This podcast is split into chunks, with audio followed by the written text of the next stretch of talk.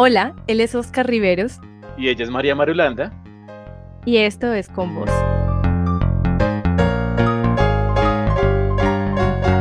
Espero estén bien. Qué bueno tenerlos aquí. La verdad, la primera vez que vamos a entrevistar a dos personas. No sabemos muy bien cómo hacer la cosa, pero ahí nos vamos acomodando. Si alguna pregunta les molesta o no quieren responder o, o, qué pregunta tan estúpida, nos la dicen por favor, no hay ningún problema.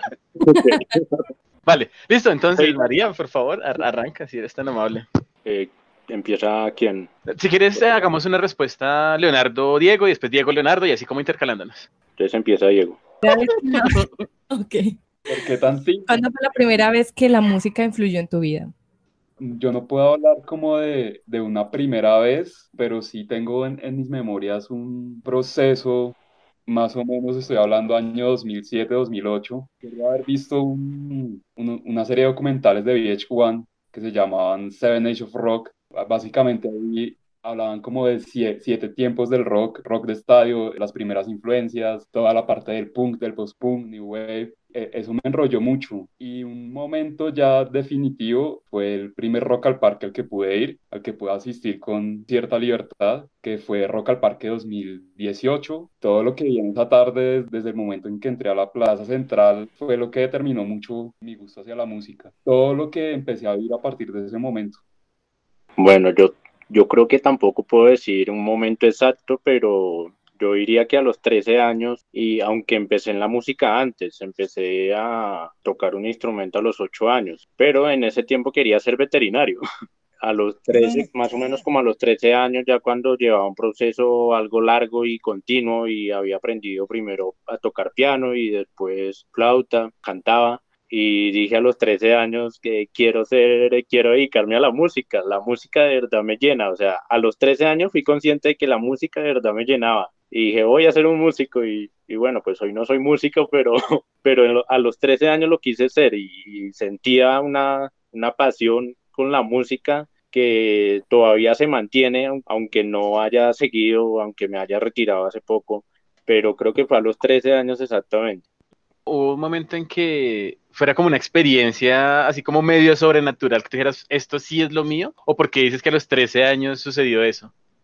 Sí, fue en un ensayo, o sea, yo, eh, yo hacía parte de una, de la orquesta eh, infantil y juvenil de la localidad de Santa Fe, acá en Bogotá, en un proyecto que financiaba la, la alcaldía y fue como en un ensayo que yo dije, wow, esto es muy chévere estar en una orquesta y toda esa sensación, toda esa emoción de estar tocando en una orquesta, fue en una clase, fue en un ensayo que yo me di cuenta, wow, yo, yo quiero seguir y, y desde ese momento lo empecé a disfrutar mucho más de lo que lo disfrutaba, porque me divertía y me distraía y, y me transformaba y me metía tanto en el, en el papel que parecía hasta un sueño.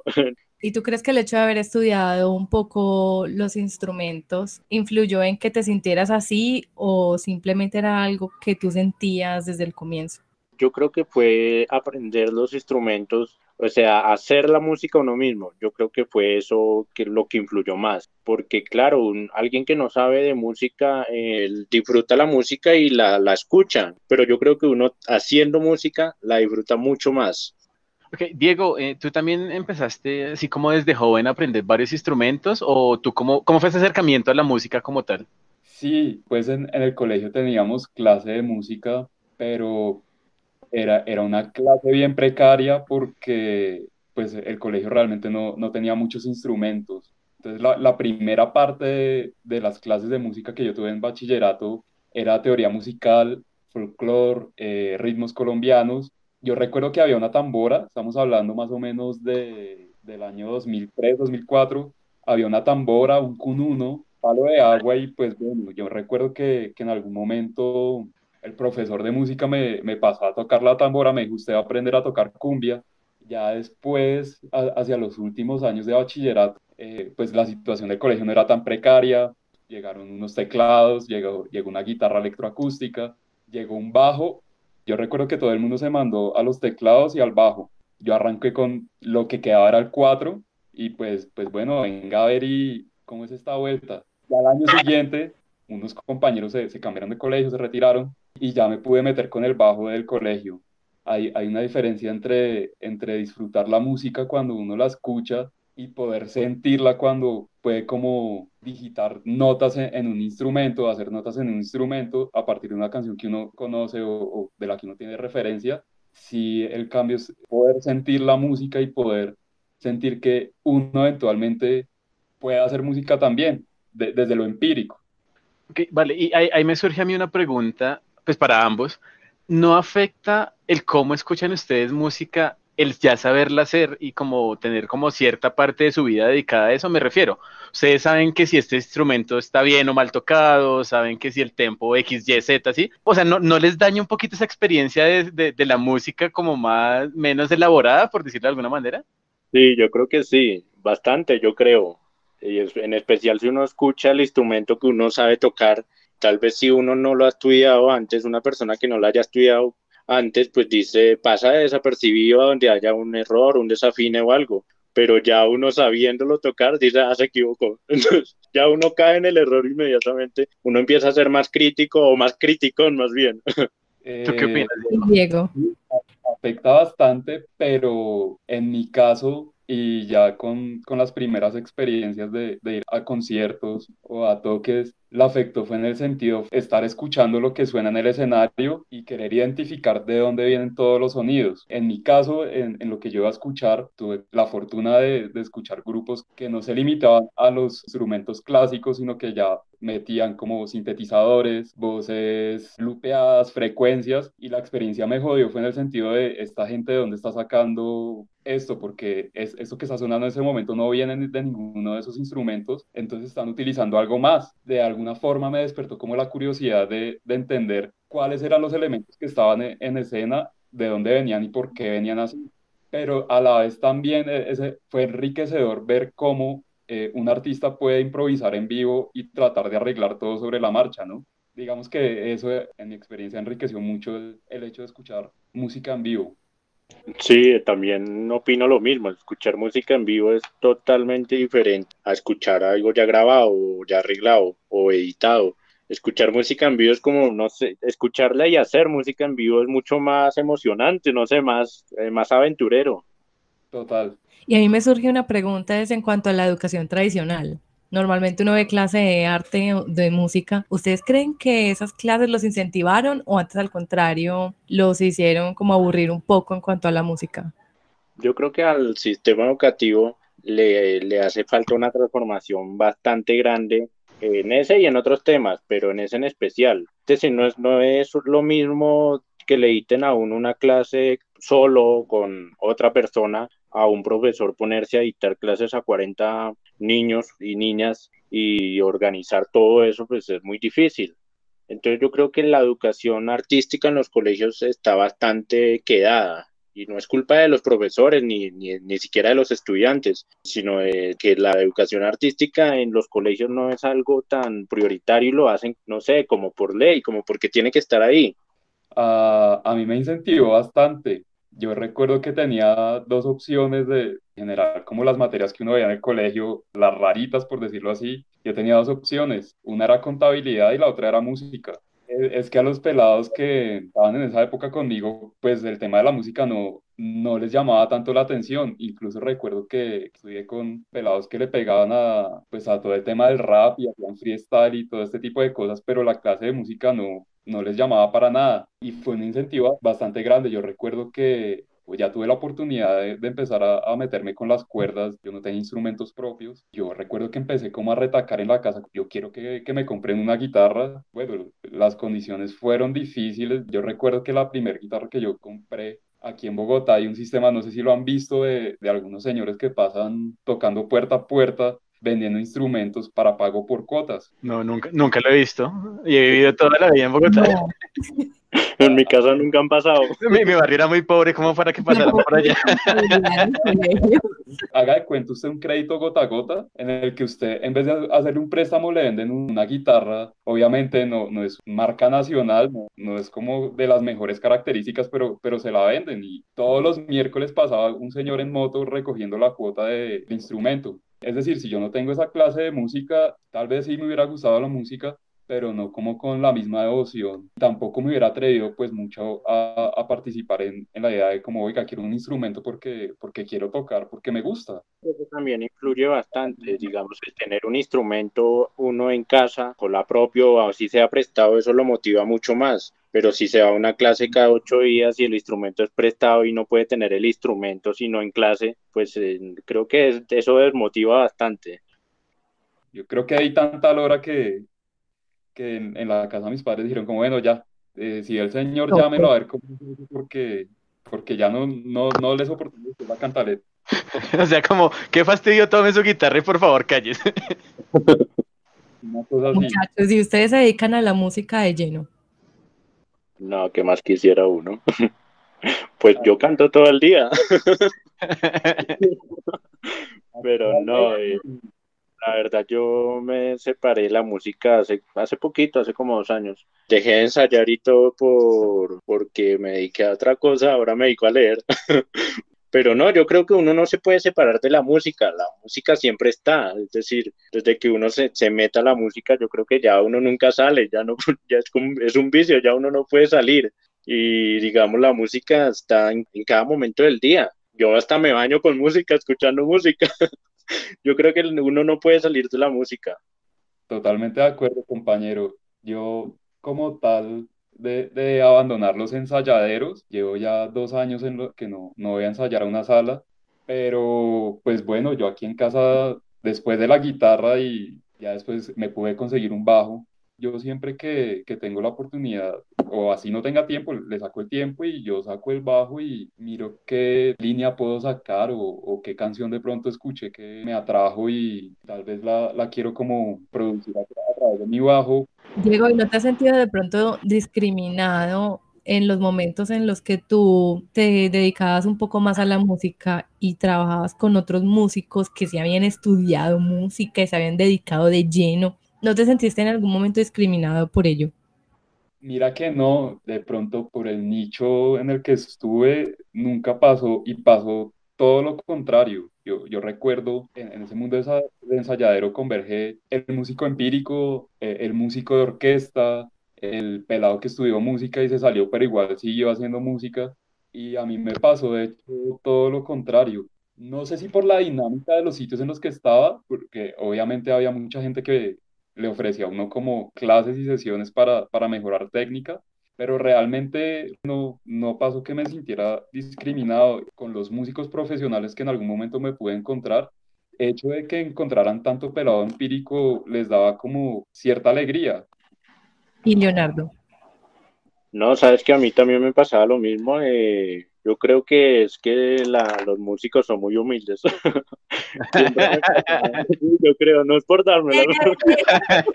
¿Cómo? Está bien, gracias por tu humildad. O sea, cuando uno dice que yo soy muy humilde, creo que la frase tiene ahí un, un proceso un poquito complicado. No, o sea, yo no soy humilde, pero las personas que siempre me rodearon en ese ambiente, eh, fueron eran muy humildes y de verdad me pasaba lo mismo y digamos uno estaba ensayando ahí antes de, de, empezar el ensayo con toda la orquesta y de pronto aparecía o un profesor o, o una persona que llevaba más tiempo en, en la música y, y, también vea esto lo puede hacer así o haga esto y, y siempre hay como, no sé, no sé si, si, si, yo creo que eso pasa en todo lado, que donde hay música, donde, donde hay músicos, que, que es un ambiente como de solidaridad y, y, y, no sé si alguien quiere hacer mejor que otras personas, pero digamos en temas de orquestas, que fue donde yo estuve, eh, hay una humildad eh, notable y hay una solidaridad siempre y, y nunca nunca hay quien se crea más. O tal vez los hay, pero no sé, no se nota tal vez. pero sí siempre me pasa lo mismo que a, a Bueno, yo escuchándolos, eh, digamos que siempre han hablado como solamente virtudes de la música, de todo lo que es su ambiente, pero pues por algo ustedes se alejaron de ese mundo, así no haya sido completamente, como lo dice Diego, porque y como dice Leonardo, que es imposible salirse de ahí o dejarlo del todo, pero ¿qué, ¿Hubo algún evento específico que los hiciera alejarse de los ensayos, de la música en general, como llamas, eh, ya sea profesional o amateur? En mi caso, pues se acabó el, proyecto, el convenio que tenían ahí con la alcaldía y, y el proyecto pues se acabó. Y de, pues de, hecho seguí en unas clases con un profesor que fue profesor mío durante el proyecto y más, o sea, después de que acabó el proyecto me siguió dictando unas clases eh, aparte personales y no me cobró ni nada y después se acabó del todo, entonces, no, solo, o sea, no fue sino eso, pero pues, yo hubiera querido seguir, pero no se pudo. pues las circunstancias de la vida debieron ser, o no sé. Vale, ¿y tú, Diego? El trabajo y el estudio coparon el tiempo que, que anteriormente le podía dedicar yo recuerdo los primeros años, los primeros años, pues bueno, ya saliendo del colegio, pues simplemente tenía otra, otros horarios de estudio, pero igual me quedaba medio, medio día libre para, para tocar. Incluso recuerdo que en la universidad, pues me pude hacer ahí al, al grupo de la universidad, toqué un año. Al año siguiente hubo universidad, pero me logré contactar con unos pelados que hacían trash metal y pues tenía tiempo libre, entonces le hice con ellos y ya, ya llegó un punto en que pues tocaba trabajar con, esa faceta de la música de, interpretación y ya el trabajo y el estudio no, no me dejaban darle la misma dedicación que en los primeros años le di, le di a la música. Ellos sí siguieron con el grupo y hoy en día lo tienen. Sí, sí, e, ellos siguieron y hoy en, no sé si en este, en este año por lo menos hayan hecho algo, pero hasta el año pasado sí, sí, sí estuvieron muy activos y lograron como entrar a, a ese circuito de, de bandas de, de, bar y pues les, iba, les estaba yendo muy bien.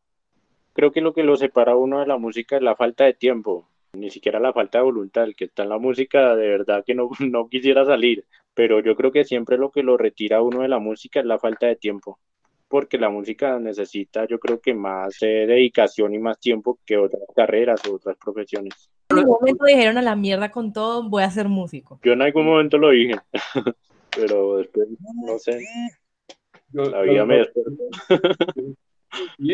Lo pensé, pero pues, pues la realidad, la realidad era otra y a medida que uno se va volviendo viejo, empiezan a aparecer como otros temas y todavía lo pienso, digo como, oiga, qué chimba ganarse uno el baloto y asegurar por lo menos su existencia hasta los, hasta los 50 años con lo que se tiene y...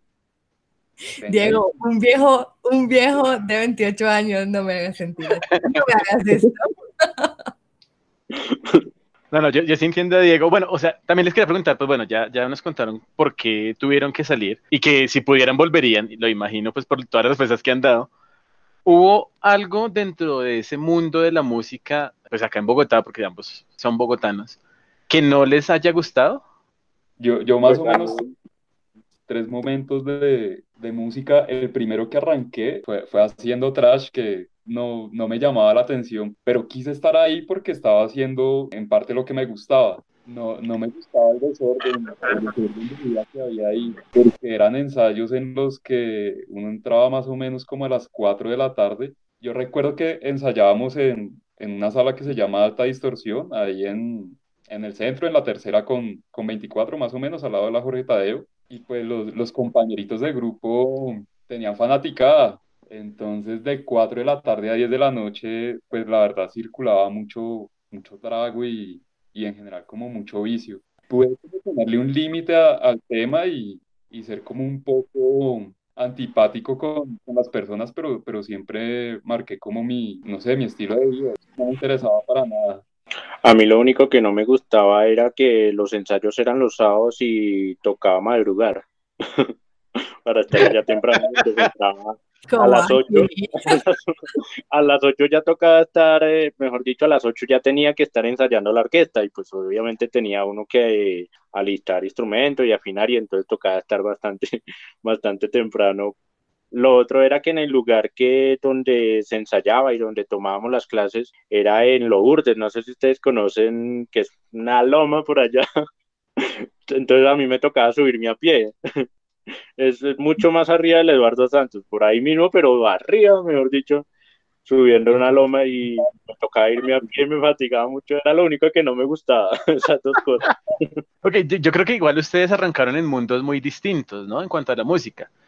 Porque bueno, sí, o sea, que el colegio, que la cosa, pero pues Leonardo estuvo más en, ese, en esa parte como de programa, de orquesta, ¿sí? Y, y Diego fue un poquito más como, como, bueno, esto me gustaba mirar, voy a buscar un grupo y me meto a amateur y ensayamos. Y entonces los ambientes son totalmente distintos, ¿cierto? Sí, sí, eso he notado yo. Sí, porque digamos en ese, en una, en un ensayo que esto no, no se puede poner a tomar ya, ya nada de lo que no se puede llevar a la vida loca, todo lo contrario, y toca madrugar mucho. Entonces yo creo que sí es bastante, eh, bastante la diferencia.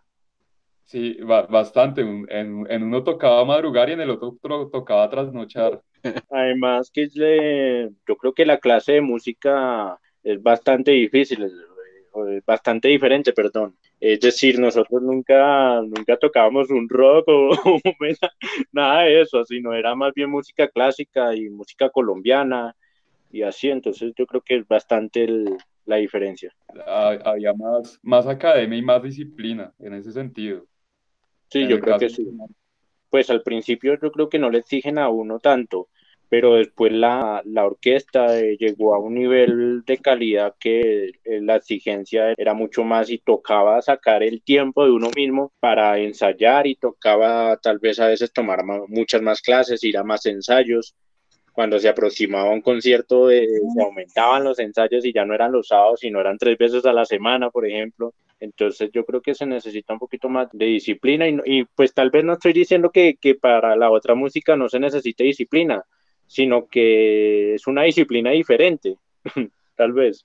Y en cuanto a la pues. cultura, de pronto ustedes ven que hay alguna relación, pues por ejemplo, la música que tú dices que es más clásica, ¿tiene un tipo de persona o, o alguna cultura relacionada con ese género o no tiene nada que ver? O sea, sí, pero no. Yo creo que cada persona es diferente y a cada quien le, le, gusta uno o dos géneros o varios géneros, pero hay otras personas que no le entra, digamos, no le entra un vallenato ni, ni empujado.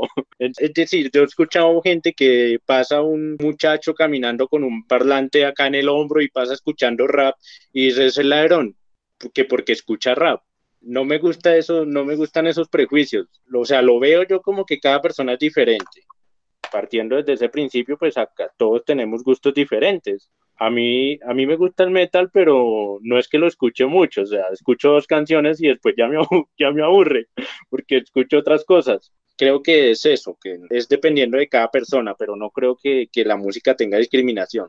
¿Y tú qué opinas, Diego?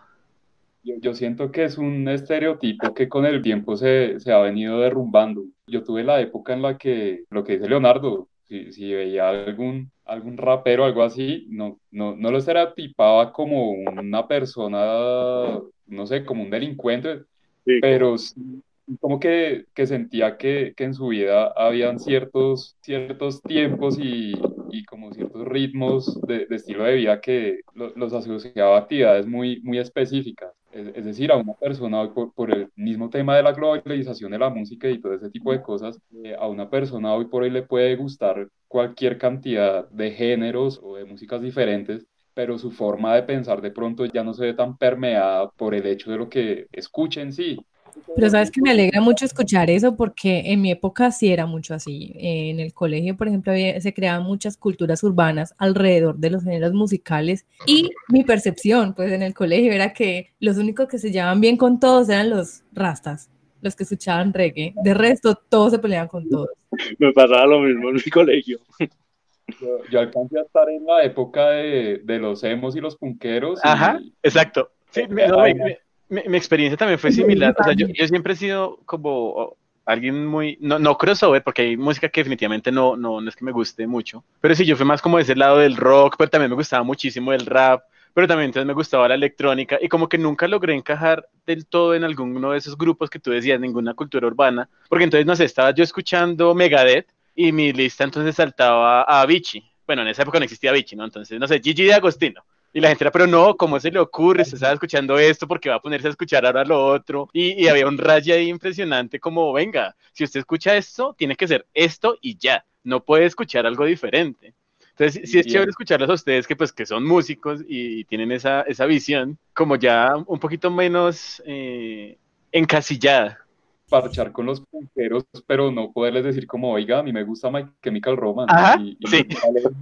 Cuando, se una por en ti las entonces ya, no sé si tenga que ver con, con, el tema de la flor de la juventud y la adolescencia, pero, pero uno con el tiempo ya, ya se va desprendiendo de esas etiquetas obviamente hay, hay música que yo jamás le a la que jamás le daré play porque simplemente no, no me gusta. Eh, eso les iba a preguntar, exacto. ¿Qué, ¿Qué, música ustedes, bueno, yo sé que el concepto de bueno y malo es muy subjetivo, sí, pero qué música definitivamente ustedes dicen como, uy, esta música es una chimba, me gusta cómo se toca, me gusta cómo se escucha, y qué música dicen, no, paila, esto definitivamente yo no lo puedo escuchar porque no, no, no, definitivamente no.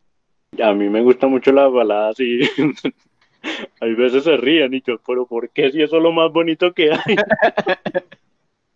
y a mí, por ejemplo, me encanta escuchar a Julio Iglesias y no, pero es que es más, pero esa música toda, toda vieja, no, a mí me encanta. pero hace un tiempo no me gustaba el rap y, tal vez no le había dado la oportunidad. Y últimamente, hace unos años me puse a escuchar y, y no, es hasta movido y, y, es bacano y las letras son muy, muy bacanas no sé, de pronto me pase más adelante con el trap que ahorita no lo soporto ni me parece música, o sea, no estoy diciendo que no sea música, tal vez lo es, pero para mí no, no me entra, el trap no me entra. ¿Y tú, Diego? Hoy por hoy, en este momento, en esta habitación, en, este barrio, yo creo que yo, yo no puedo con, con la guaracha. Uy, sí, yo tampoco puedo con eso. O sea, si, si, alguien nos escucha y ama la guaracha o el trap, con todo respeto, síguelo escuchando, pero por favor, conmigo no al lado.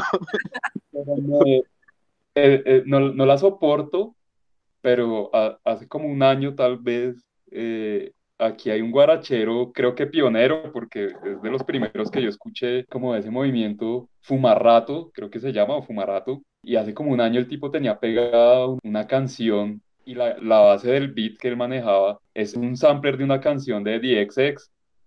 Ajá. Entonces yo me quedaba como, este man, ¿cómo, cómo hizo? No sabía si sentirme, no sé si ofendido, eh, rabioso por el hecho de que cogiera una canción que a mí me, me gustara tanto y, y la, y la metiera en su, en su guaracha, pues, o no, sé, no sabía si sentir admiración como de dónde Fumarato sacó DXX y por qué se le ocurrió la, la genialidad de, de utilizarlo en, en, uno de sus, de sus tracks me conflictúa mucho, pero creo que la guaracha en sí es tal vez lo único que si puedo evitar escuchar, eh, no, no la escucho. De resto, creo que uno con el tiempo se vuelve como más, más tolerante y en el hecho de haber sido como músico empírico, ese tipo de cosas, eh, uno ya empieza a, a, mirar como otros elementos en tal vez en la música que uno comúnmente no escucha y trata de sacar o de apreciar lo que hay en ello. sí. Y entonces, pero no, me respondiste la primera, tu, tu música favorita o bueno, la que más prefieres escuchar, no sé. Creo que post-punk es lo que, lo que más escucho en este momento y techno en este momento. En mi experiencia, yo fui como medio metacho, muy metacho, cabello largo, así pinta súper metacha de todo. Confesiones. Pero, pero nunca pude encajar en el grupo de los metachos porque también me gustaba otra música, ¿sí? Entonces era, era como feo para mí, venga, me, me, aburrí de escuchar entonces de esta música, podemos ponernos de punk, algo, bueno, algo que, que, tenga como raíces similares como para que no sea tan abrupto el cambio, porque pues obviamente si les ponía Yuri o Ava o esas vainas, pues no, no, no les, no les da. Pero como que sí, sí había, había o cierto... Sea, por la música de plancha, confiésalo. No, yo amo la música de plancha también, o sea, no tengo ningún problema en aceptarlo. Pero digamos que me, me, me empecé a salir de este mundo empecé a salir de ese mundo porque era como muy cerrado y, y, muy, como muy estereotípico en hasta cierto punto. Y empecé a disfrutar muchísimas cosas que antes me negaba a disfrutar porque la gente era como, no, pero usted, ¿cómo se le ocurre escuchar eso? ¿Sí? Y, y, yo creo que también lo que ustedes dicen es verdad. Con el tiempo, pues bueno, María, Diego y yo somos contemporáneos. Como que sí, uno empieza a, a tolerar y a disfrutar más cosas que antes no. Sí, que era como, no, pero yo cómo voy a escuchar un vallenato si eso es de gente costeña. Acá había el estereotipo de que eran corronchos y vagos y no trabajaban. Y, y, ahora me ponen un vallenato y ya estoy yo, no bailo porque no sé bailar, pero estoy ya, ya con todo el sentimiento en la esquina. ¿Sabes qué creo yo también? Que eh, uno ya se dedica un poco más al disfrute y no busca tanto una identidad. O sea, cuando uno tiene diez y tantos, uno busca su identidad y está buscando su ser y su propio yo. Entonces, de pronto la música lo ayuda a uno un poco a eso. Pero ya ahora es un poco más, ah, escuchemos de todo. Hay un dicho muy particular y, era como, demasiado alterno para ser metacho y demasiado metacho para ser alterno, o cosas así, pues hablando así como entre géneros. Sí. Es lo que es lo que hoy llaman en Twitter eh, tibio, algo así. Exacto, ya era un tibio musical de la época. bueno, ya como continuando con la conversación, eh, ¿ustedes creen que es mejor realizar un, un, acercamiento empírico a la música o realizar ya un, un, acercamiento más estructurado, con una educación más formal a la música? Yo creo que eso depende de cada persona. Es decir, todos aprendemos diferente. Todos tenemos distintos modos de aprender o distintas formas de aprender, distintos estilos. Y yo creo que alguien puede decir, no, yo aprendo solo y lo, lo hace. Hay personas que saben tocar un instrumento muy bien y lo aprendieron solas. En mi caso, yo creo que si me hubiera puesto solo, yo nunca aprendo solo. yo admiro mucho a los empíricos porque para aprender solo tiene que ser uno muy berraco para aprender solo. Pero sí, yo creo que es cada, dependiendo de cada persona. Yo creo que estamos en una época en donde todo es tan, tan accesible y, la información está como tan a la mano yo siento que el, empirismo es un camino muy bonito porque cuando usted le calan las cosas, se le calan. Cuando usted le llega algo y le gusta, independientemente de, si su camino es empírico o es mucho más académico, usted sigue adelante. En ese sentido, si soy como un poco más romántico, yo siento que eso es como cuando uno encuentra el amor, como cuando uno se enamora. Entonces, a, través del empirismo, usted sabe si, si, si sí o si no. Usted lo sabe y yo siento que el empirismo es la ruta más, más rápida para llegar a entender eso. Completando lo que dice Diego, yo creo que el, cuando el empírico es como encontrar el amor y cuando uno le enseñan es como cuando uno se lo presentan. Ok. sí, lo, veo, se me acaba de ocurrir esa Qué buena analogía. Oye, tengo una amiga que es música, ella estudió música, ella me decía que hubo un momento en el que ella dejó de gustarle el piano o sea, de tan estricta que era la cosa, ella llegó un momento en que decía, ya no quiero más. Pues yo que estudié piano, yo creo que el piano tiene un poquito más de complejidad que los otros instrumentos, porque lo que pasa es que en un violín tú eh, lees eh, en clave de sol y ya, pero es que en, el piano tú, en, en, la mano derecha tienes que leer clave de sol y en la mano izquierda tienes que leer clave de fa. Entonces yo creo que el piano el piano yo creo que es el instrumento más bonito, más bonito que hay, pero yo creo que es uno de los que más eh, requiere, de los que más requiere tiempo y lo que más requiere tal vez concentración. O sea que hay, hay un rango de discriminación entre instrumentos también así como en las ciencias, no sé, que los físicos dicen es que la física es la madre de todas las ciencias, y dicen, pero la biología, pues la biología, ahí está, no es mala, pero o, sea, o sea, no, no lo, no, pues no la había visto de esa forma. no, no creo que la palabra correcta sea discriminación. Eh, un rango, como, wow, tú tocas ese instrumento, wow. Rango de complejidad. Sí, es más bien como rango de complejidad, eh, no es, no, nunca lo había visto así como rango discriminatorio, pero no, no, no lo veo así, sino es, es, más, o sea, no quiere decir que una persona una persona tiene que ser, eh, mejor dicho, más inteligente que las otras para poder tocar piano, ¿no? Se necesita de más dedicación, yo creo, y más tiempo, mucho más tiempo. ¿Y, cuál crees que son como de los instrumentos más sencillos? Digamos, de pronto para un acercamiento como más fácil a la música. Sí, sí, digamos yo ahorita desde mi ignorancia me acerco al piano, pues voy a frustrarme porque es algo como más complicado, ¿sí? Pero entonces tú dices, no, bueno, acércate más bien a ese instrumento que es más bien como fácil, como más eh, amigable con el, con el aprendizaje. Ah, pues yo creo que la voz, que la tenga. No, pero digamos, sí, viéndolo de esa forma, yo creo que todo niño canta. Es decir, si uno tiene un acercamiento desde niño, yo creo que en cualquier instrumento lo ponen a cantar a uno. Bueno, obviamente no en uno de viento, pero digamos, a mí me ponían a cantar bastante y a veces me gustaba más cantar que, que tocar piano.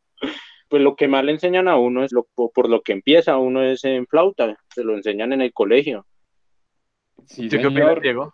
Uno, arranca con la flauta. Creo que todo el mundo, músico, no músico, si tuvo una clase, yo arrancó con la flauta. Sí, yo creo que sí. Eh, a mí, el bajo, a mí el bajo siempre me pareció muy, muy sencillo. yo lo intenté con la guitarra y es decir, yo, yo puedo tocar guitarra y, y bien, pero cuando yo empecé a tocar bajo, que todo fluía más sencillo. Pues yo vuelvo a lo que dije hace un rato, que depende de cada persona. A mí siempre me dijeron que tocar guitarra era mucho más fácil que tocar piano, eh, que tocar violín, perdón. Y nunca pude, nunca pude aprender a tocar guitarra, pero sí aprendí a tocar violín. Estuve intentando tocar guitarra o por lo menos aprendiendo y, y, no y me decía, no, pero si usted toca violín, ¿cómo no va a aprender a tocar guitarra? Y yo, no, es que el, violín es más fácil. porque claro, la, el violín no tiene nada de, que le indique a uno dónde poner los dedos, sino es a puro oído. En cambio, la guitarra pues tiene trastes y pues, no sé si el bajo lo tenga, no creo, ¿cierto? No, pero la guitarra sí lo tiene. Si el guitarrista va a la fija a poner el dedo donde es y no le da miedo equivocarse. Cambio el violinista tal vez lo pone los dedos con un poquito de miedo porque es a puro oído. Yo tengo una pregunta nostálgica. ¿Cómo ve la música hoy respecto a cómo era antes? Yo creo que ese es el problema del ser humano que no deja ir. Nosotros no queremos que se vayan las cosas y se nos muere alguien y nos ponemos tristes, pero no pensamos siquiera si se fue a descansar o si se fue a otra vía, no sé, tal vez mejor. Yo creo que todo evoluciona y, y la música tiene que evolucionar así no le guste a uno y creo que tiene uno que abrirse a, a, esas posibilidades de que la música evoluciona como todo evoluciona y como todo cambia. Y Diego. Yo, la música hoy por hoy respecto a, un pasado, yo siento que hay muchas, muchísimas más posibilidades hoy de, de hacer música. Yo recuerdo que hace 10 años yo quedé formado cuando, cuando supe que Gorillaz grabó, creo que Plastic Beach, si no estoy mal, lo grabó con un iPhone 10 aplicaciones que bajaron ahí al teléfono y micrófono. Y a mí se me, uno, uno escucha el álbum y uno dice como, esta vaina no parece grabada de esa forma. Entonces siento que hoy por hoy hay muchas más posibilidades de, de hacer música y acercarse a la música, de, de producir y, y, de crear contenido, pero también siento que, que esa inmediatez hace que sea un poco, un poco más light o existe la posibilidad de que con el tiempo existan clásicos de la música creados en esta época y, y, yo no lo veo así, pero tampoco siento que sea malo que no, no vayan a haber piezas clásicas creadas en esta época en 50 años. Salen muchas canciones, salen muchos artistas que simplemente van a, tener sus 15 minutos en, como en la viralidad que se maneja hoy por hoy. No vamos a tener clásicos, y realmente no sé si eso sea bueno o malo. La música de antes sí, sí logró dejar como, como una huella y es en cualquier género y en cualquier forma de música. Yo no sé si de pronto de aquí a 20 años a alguien le dé nostalgia escuchar Zafaera. no, no, lo sé. Ojalá que sí, ojalá que, que las personas como que si, se, si recuerdan, si hacen un, un flashback de Zafaera dentro de 20 años puedan tener como una sonrisa y como, oiga, sí, hace el 2020 en pandemia escuchamos tales y tales cosas. Creería que si no lo logra, sí la música ya no sería lo mismo. Yo creo que sí va a existir nostalgia sobre la música, sobre la música, perdón, sobre la música. Porque hubo alguien que la escuchó y que le gustó muchísimo y cuando la recuerde va a tener buenos recuerdos. Lo que yo no sé es si se transmita de generación en generación como si pasaba con los clásicos de antes. ¿Sí? Digamos alguien que era rockero en los ochentas, entonces, no, que escuchó Pink Floyd en concierto, o que se lo trajeron y cogió un CD, o ni siquiera CDs en esa época, sino un cassette, sí que se lo pasaban de amigo a amigo, y él se lo transmitió a sus hijos, y sus hijos a sus hijos, y llegó a mi época, y así no creo que eso esté pasando ahorita con Zafaera, con Despacito, con todos estos como superproducciones que son famosas durante uno, dos, tres meses y ya después no se escuchan ni siquiera en las discotecas. Entonces yo creo que ese, es como el, acercamiento que, hay diferente entre el clásico antiguo y el clásico de ahora. Yo creo que hoy por hoy todos escuchamos, si suena una canción de Pastor López, todos sabemos quién es Pastor López y lo que implica que Pastor López suene en la casa. Y usted puede ser el punqueto más repunqueto y el metacho más metacho y el rapero más rapero. Y el baladista más baladista. Claro, y como tú dices que es mucho más fácil ahora producir música, también es más difícil trascender. Yo creo que pasa por eso mismo, perdón, yo creo que pasa por eso mismo, porque ahorita precisamente por la facilidad que hay de producir música con diferencia de otros años, pues hay muchos más artistas que pueden sobresalir y muchas más opciones, digámoslo así, muchas más oportunidades y hay mucha más eh, demanda o mucha más competencia. Yo creo que es por eso. Tal vez, tal vez no es por, porque una canción o un artista sea malo. Yo creo que ningún artista es malo, sino es porque hay mucha más competencia que antes hay muchos grupos que les gusta ser underground y no les gusta salir de esos toques de bares o los toques en los parques, ¿sí? Hay muchos grupos que buscan lo contrario, buscan la fama, buscan el dinero, buscan mostrar su música a mucha más gente. Y yo realmente eh, no entiendo, eh, digamos, a aquellos underground que, porque pues digamos que si yo hago música y es algo que disfruto, me gustaría que mucha más gente disfrutara eso mismo, ¿sí? Que quizás eh, nos entendiéramos, si yo estoy hablando, no sé, de amor, pues que todos nos unamos en ese sentimiento de amor y, podamos vivirlo juntos. O no sé, si hablo de la ira que me dan los políticos, entonces que podamos vivir esa ira y que esa ira trascienda algo más que, que esa canción, o bueno, muchísimas cosas. Pero nunca he entendido a esos músicos que nunca quieren como salir de su, como de su barrio o de, o de los lugares que ya conocen. Entonces no sé si tú dentro de esa experiencia que tuviste ya más de toques, de ensayos, me puedas como ayudar a iluminar un poquito esa, esa, esa cuestión. No lo sentí como, es, decir, entiendo a lo, que, a lo que se refiere con underground, pero sobre todo con, con los chicos de, de thrash metal, con, con, los que hacían trash, esos chicos sí querían, sí querían sonar por todo lado y ellos tocaban hasta si los invitaban a, a, tocar a los 15 años de alguien, no sé, sacado del sombrero, iban para allá. Realmente no noto que como que el tipo underground se quiera quedar en el, en el underground. Eh, siento que es en realidad todo lo contrario. No, no, sé, dicen como yo no voy a hacer tal y tal cosa porque ese no es mi sonido, no, no, es, lo, no es lo que me define, pero sí de alguna forma como hacer que las personas los escuchen de alguna otra forma. Y no, no sé si en esa época de pronto mi percepción era distinta, pero yo sí le decía, si usted quiere vivir de esto, no puede seguir haciendo trash, porque el trash no le va a dar para vivir. Fue lo que le pasó un poquito a Juanes, ¿no? Y a lo que era Equimosis, que empezó con trash, después se fue un poquito más al rock balada, rock clásico, y ya pues Juanes va en reggaetón. Entonces, como que sí. Por ejemplo, cuando, cuando sacó este single en inglés, It's Time to Change, después de haber dicho que solo se hablaba en español, y no está mal, no está mal porque todos tenemos, de, eh, es decir, todos podemos cambiar de perspectiva y el problema no es cambiar de, perspectiva, sino entender por qué lo hacemos. Usted puede vivir de un nicho, del nicho de metaleros y esas cosas, pero si usted quiere realmente vivir de eso, pues no va a tener que conseguir como, como otra alternativa, por lo menos económica, si se trata de vivir, el sueño de, hacer música por siempre porque no, no le puedes imponer el, el, gusto a las personas. Sí, y digamos que con el, con el metal pasa mucho eso, y es que los grupos como que cambian su sonido para llegar a más gente, sí, sin abandonar como sus raíces. Entonces digamos que los, los grupos más famosos de, de metal uno, bueno, uno de los grupos más famosos, si no es que el más famoso en sus inicios era Metallica, ¿no? El trash metal de Metallica, todo lo que no, pero llega un punto en que listo, ya llegó a todos los trasheros y no puede expandirse más porque ese es su nicho, ¿sí? El trash metal. Entonces sacó el Black Album y entonces empezaron a decirles que vendidos, que ese no es su música, que sí, pero mucha más gente empezó a escucharla. Me, me, pasó con el, en el mundo del metalcore con un grupo que se llama Bring Me the Horizon. Ajá. Y ellos, ellos hace 10 años empezaron haciendo metalcore de ese, eh, el tipo literal cantaba con amigdalitis y hoy por hoy todo lo que produce es, es, es muy pop, es, es, mucho más digerible. Más genérico, ok.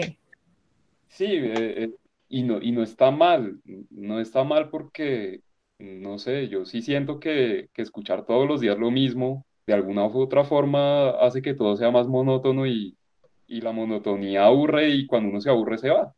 Ay, yo quiero también, como para ir cerrando, por favor recomiéndenos bandas locales. Bandas locales, bueno, eh, yo hasta, hasta ese momento estoy escuchando Lido Pimienta, es la primera vez que la escucho, me parece genial.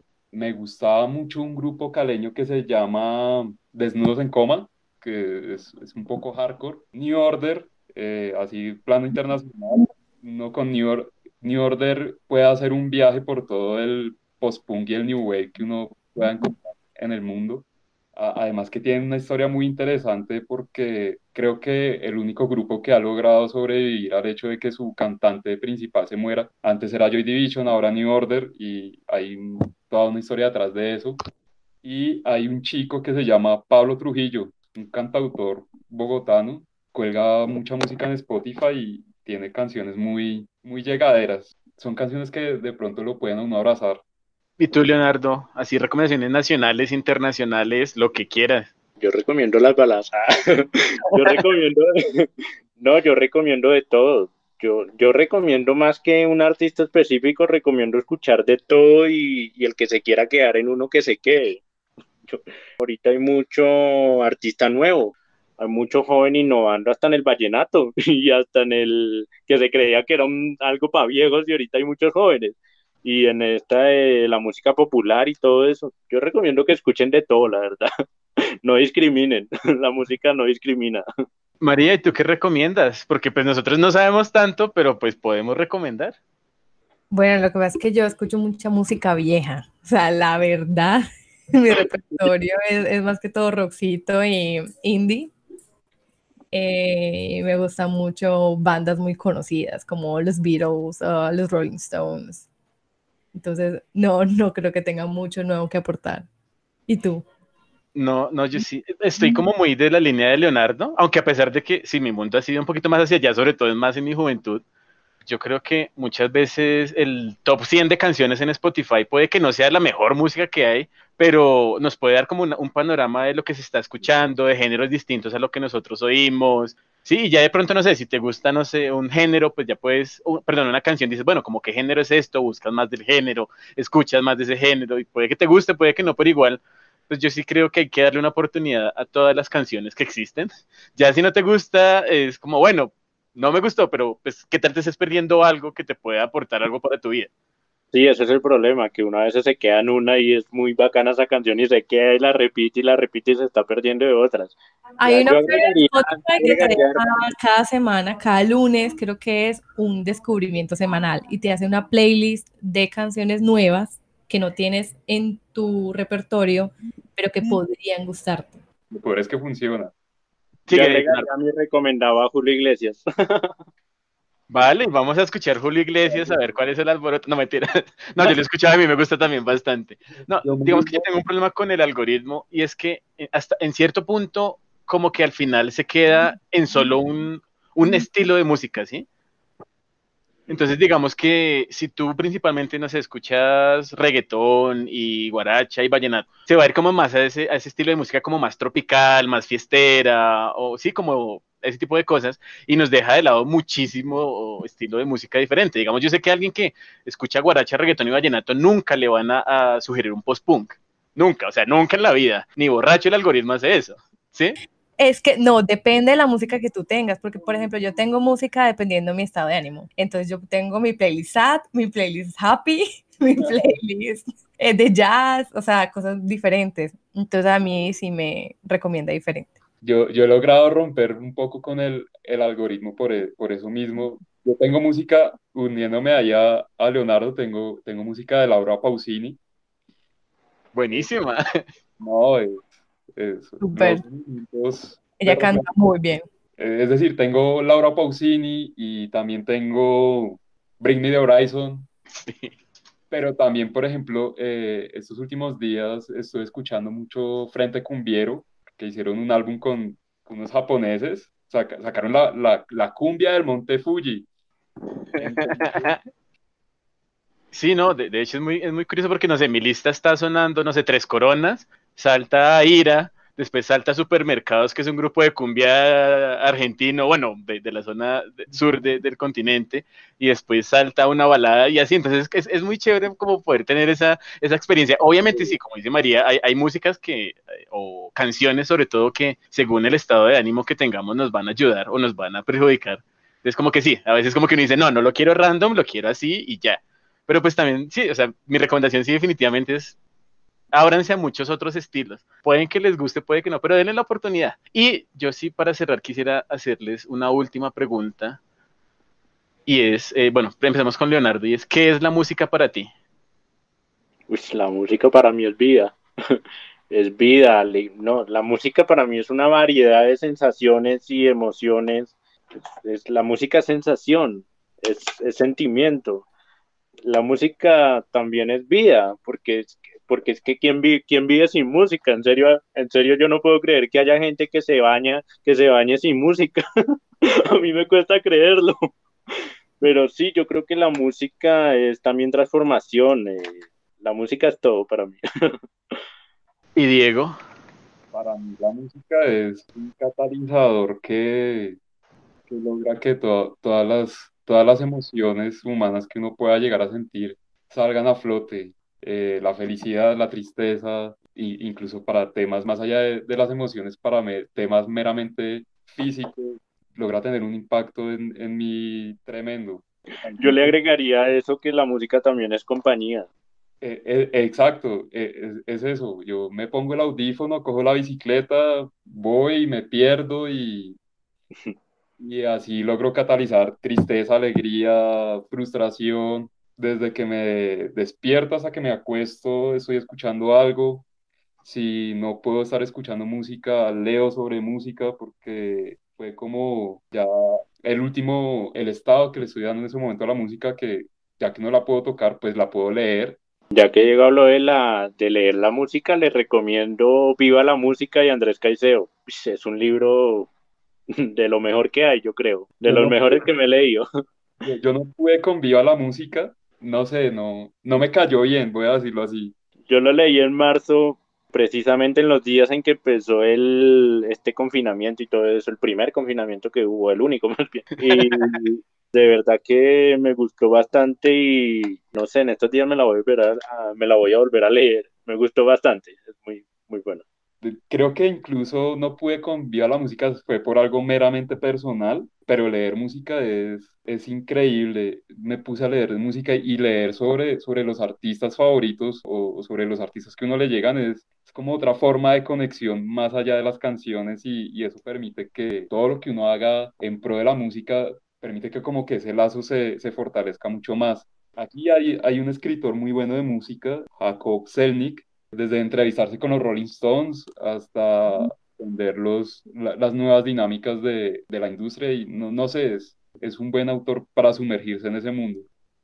Bueno, ya que estamos hablando de libros, también les recomiendo breve, breve, Historia y Un Amor Sin Fin, que me lo acabé de leer la semana pasada y es habla también mucho de música y cita la música ahí escribiéndola y bueno, en realidad son puros boleros, pero uno los canta ahí leyendo y es, es como una, sí, es como ir más allá, leer música es como conectarse más con la música. No, y, y, hay muchos libros que hablan de música sin que el tema sea de música. A, mí me, me, me, impactó mucho, por ejemplo, La náusea. No sé si ustedes lo han leído de Jean-Paul Sartre él al final, o sea, él, sufre un proceso como mental muy, muy estresante, muy difícil, y al final es una canción lo que lo salva de ese proceso. Sí, entonces es, muy chévere ver cómo es la relación del humano con la música y todo lo que ha hecho y todo lo que hemos vivido. Entonces, eh, María, no sé si tengas que decir algo para cerrar, por favor. No, pues yo también tengo que recomendar un libro, o sea, no puedo quedarse recomendar. eh, yo he leído los de Murakami. En Murakami salen mucho canciones influyen en la historia. Yo creo que él mismo incluyo, incluso se inspira en las canciones para poder hacer la historia y siempre muestra como la cultura alrededor de las canciones, es muy interesante. Ya noté acá todo lo recomendado. Entonces, chicos, eh, yo creo que ya es hora, eh, llevamos hora y media acá hablando. Ha sido una conversación muy productiva, muy chévere y no me quisiera ir, pero pues se nos sale de las manos el tiempo que tenemos presupuestado, entonces queremos agradecerles a los dos. Fue una experiencia bastante curiosa, nutritiva y me gustó. Enriquecedora. Sí, porque, pues como les habíamos comentado, nunca habíamos entrevistado a los dos Ah, perdón, a dos personas al tiempo, a los dos tampoco, pero bueno. tampoco. Eh, pero verdad, muchísimas gracias por brindarnos el espacio, su tiempo. Ojalá. Sí, ojalá se repita. No, sí, escuchen música y vivan la música y lean música también. Chao muchachos, feliz noche. Cuídense mucho, muchas gracias. Esto ha sido todo por hoy. Por favor síganos en redes sociales como arroba es con vos podcast. También nos pueden escribir a esconvozpodcast.gmail.com y si quieren ser entrevistados, contáctense con nosotros en cualquiera de las plataformas.